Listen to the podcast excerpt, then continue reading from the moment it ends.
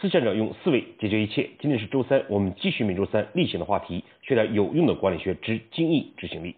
通过最近几期的分享，我们已经与大家交流完成了导致个体不执行的第二项顽疾——不行动。那么今天的内容呢，我们就分为两个部分。第一个呢，是老杨一直都想阐述的一个话题：学习和行动的关系。为什么随着年龄的增长，自己阅历的丰富，自己的工作生活越成功，反而我们更难以学习新的东西，难以接受新的观念、思维方法。往往我们会陷入自我封闭、自以为是的怪圈。如何提升我们的学习效果，接受新的观念，与时俱进呢？第二点呢，我们对不行动的方法理念做一个小结。那我们就先来看第一个问题。我们到底应该以什么样的方式来学习？如何提升我们学习的效果？事实上呢，不论是老杨在企业中做辅导，还是通过课程的方式与大家交流，我们都会发现，一个人已经形成的意识、习惯、思维、做事方式，往往是很难改变的。基本上，我们所传授的东西会被当作知识。封存在学习者的头脑之中，能够真正得到应用受益的有多少呢？也就百分之几。学习的目的一定是要受益的，而受益的前提就必须去践行和行动。但是这里面问题就来了，我们对别人的新观念、新的方法和思维，在学习的过程之中，我们大脑首先做出的反应是什么呢？就是判断。我们潜意识之中，只有我们判断正确的事情，我们才会去行动。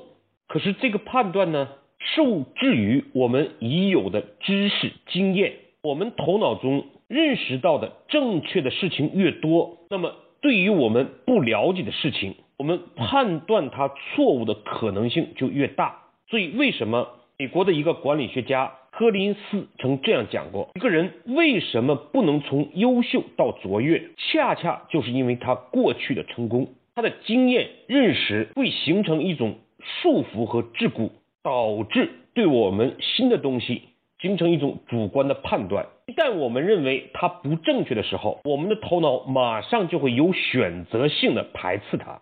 因此呢？判断力是个好东西，但是在我们学习的过程之中，首先去判断，这反而会闭塞我们的智慧，放弃我们学习新的方式方法的机会，反而导致我们不行动、不践行、不在实施的过程中去体悟。第二个呢，制约我们有效学习的还有一种思维方式，就是我们听到一个东西之后，我们往往会讲。我知道这个观点，我懂得这项事情。可是呢，我们忽略了一点：知道和懂得都是知识。我们有没有思考过这件事情？我们有没有做到呢？就是说，我们在学习的时候，往往会从自己大脑中储存知识的广度来判断我们有没有必要学习。我们知道了，我们懂得了，我们往往就会对新学到的这个东西会有一种藐视的态度。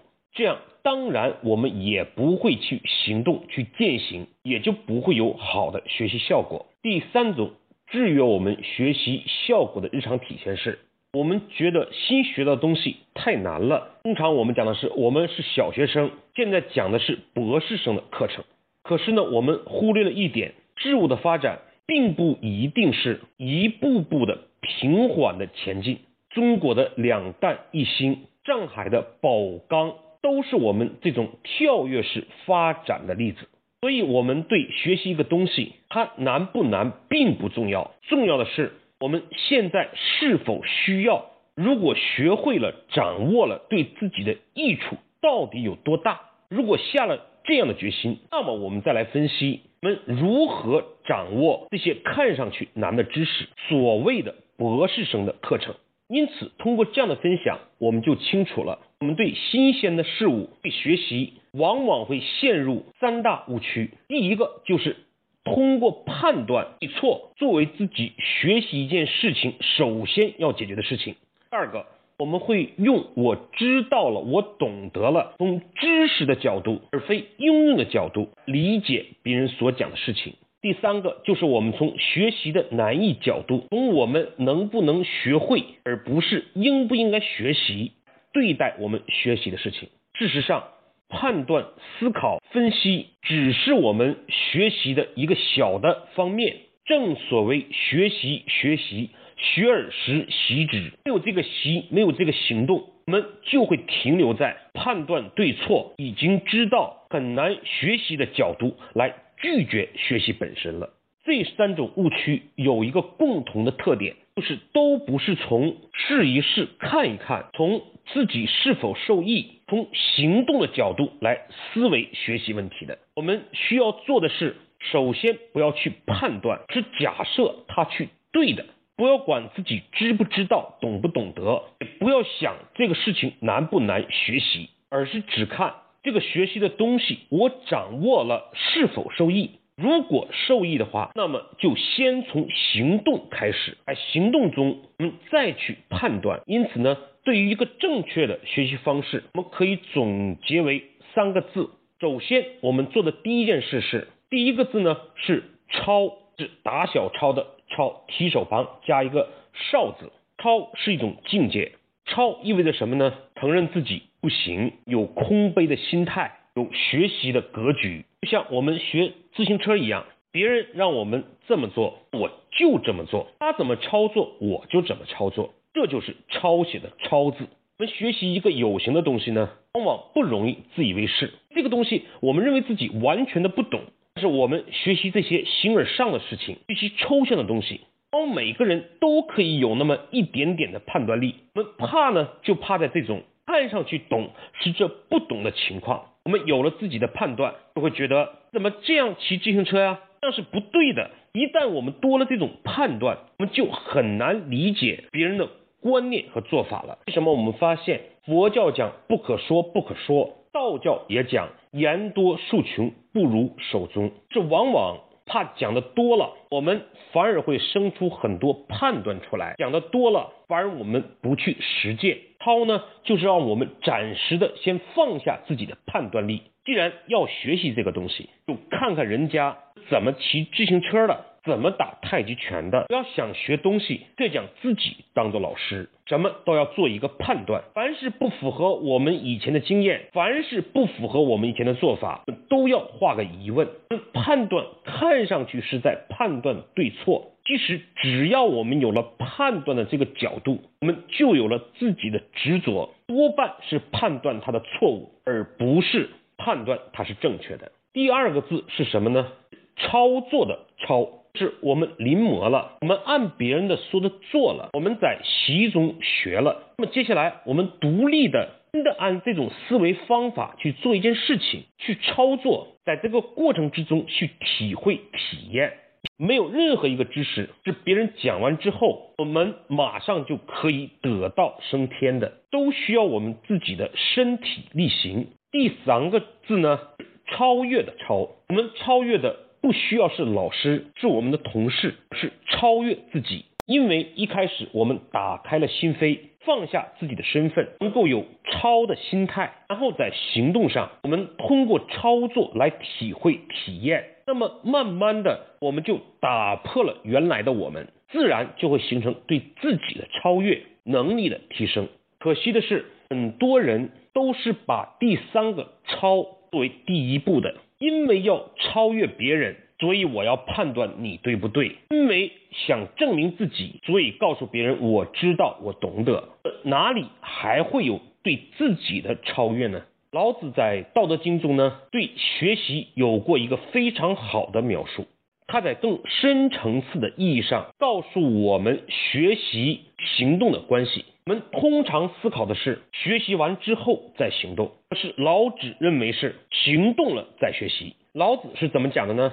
上士闻道，勤而行之。上士呢就可以理解为优秀的人，懂得学习的人。当他听到新的想法、道理、理念，他怎么办呢？勤而行之。什么叫勤而行之呢？他不是先下判断，是讲我懂得，我知道。是怎么样呢？是刚才我们讲的第一个抄写的抄，做一做，试一试。比如我在做培训的时候，很多人在听到新的想法、知识的时候，都不是这样一个亲而行之的态度，是判断你杨老师讲的对不对，以前有没有听过？老子讲了这样做是不对的，亲而行之，在闻道的时候就已经去勤去行了，而不是学习之后回到企业中、回到工作生活中再去践行。如果不能够以行动的心态，自己是否已经做到的角度，是否这件事情对自己有利？思考我们学习的话，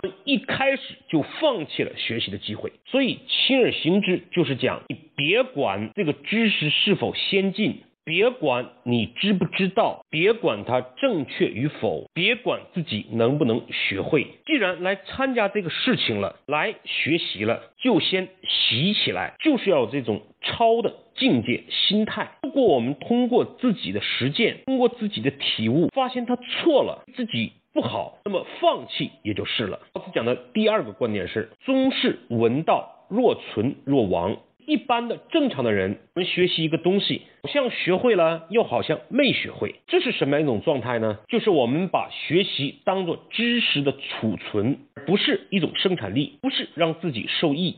听到杨老师讲，哦，学习就是抄抄抄，以显现出自己多么有水平，多么有知识，多么有见地，不是这样的。我们学习完全没有必要知而报纸，我们更重要的是内敛，将学习转化为自己的能力、工作的方法，改善自己的工作和生活。这就是老子讲的若存若亡。你说他没有学习到吧？他都知道。你说他学习到了呢？自己完全做不到。所以呢？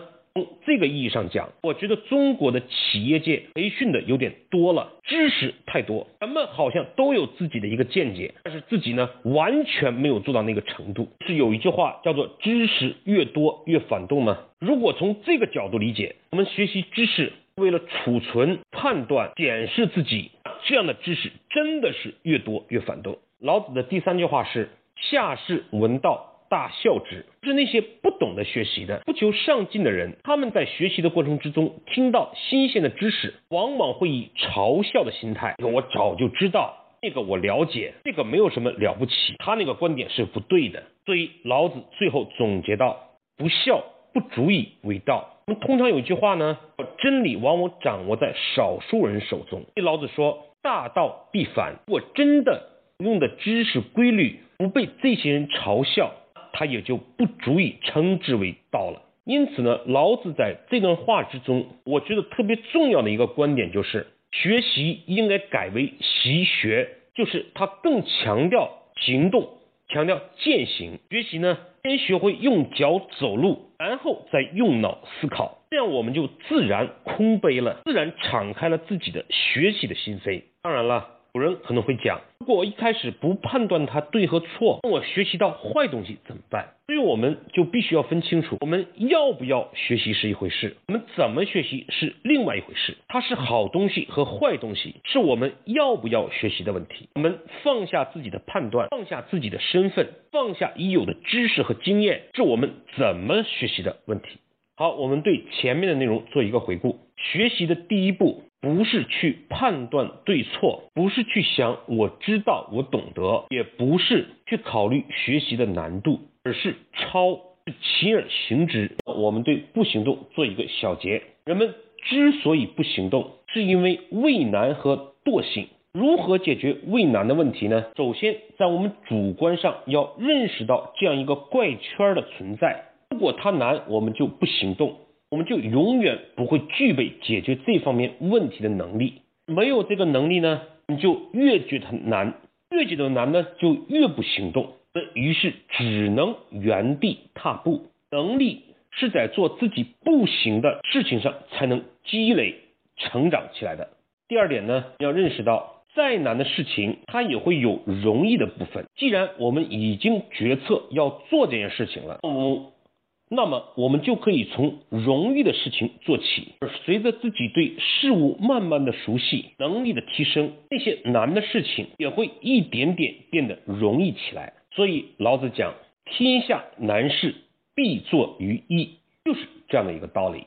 如何解决惰性的问题呢？惰性本质上是因为我们处于一个相对舒服的状态，因此要想解决它，一个就是用诱惑，现在很舒服，那么我告诉你还有更舒服的状态。另外一个就是用恐惧，你现在很舒服，如果你不行动的话，会失去这种舒服的状态。因此呢，我们提供了两个重要的工具，一个叫做梦想损益表，一个呢就是人生阅历表。梦想损益表是诱惑，是让我们看到我们日常的工作与我们的期望、梦想相互之间的关系。人生阅历表是恐惧，让我们看到之间正一点点的流失。我们只有让每一分钟更有价值，我们才不会愧对于已经失去的生命。事实上，人生阅历表和梦想损益表是相辅相成的。正是因为我们看到时间一天一天、一月一月的在流失掉，而我们的现状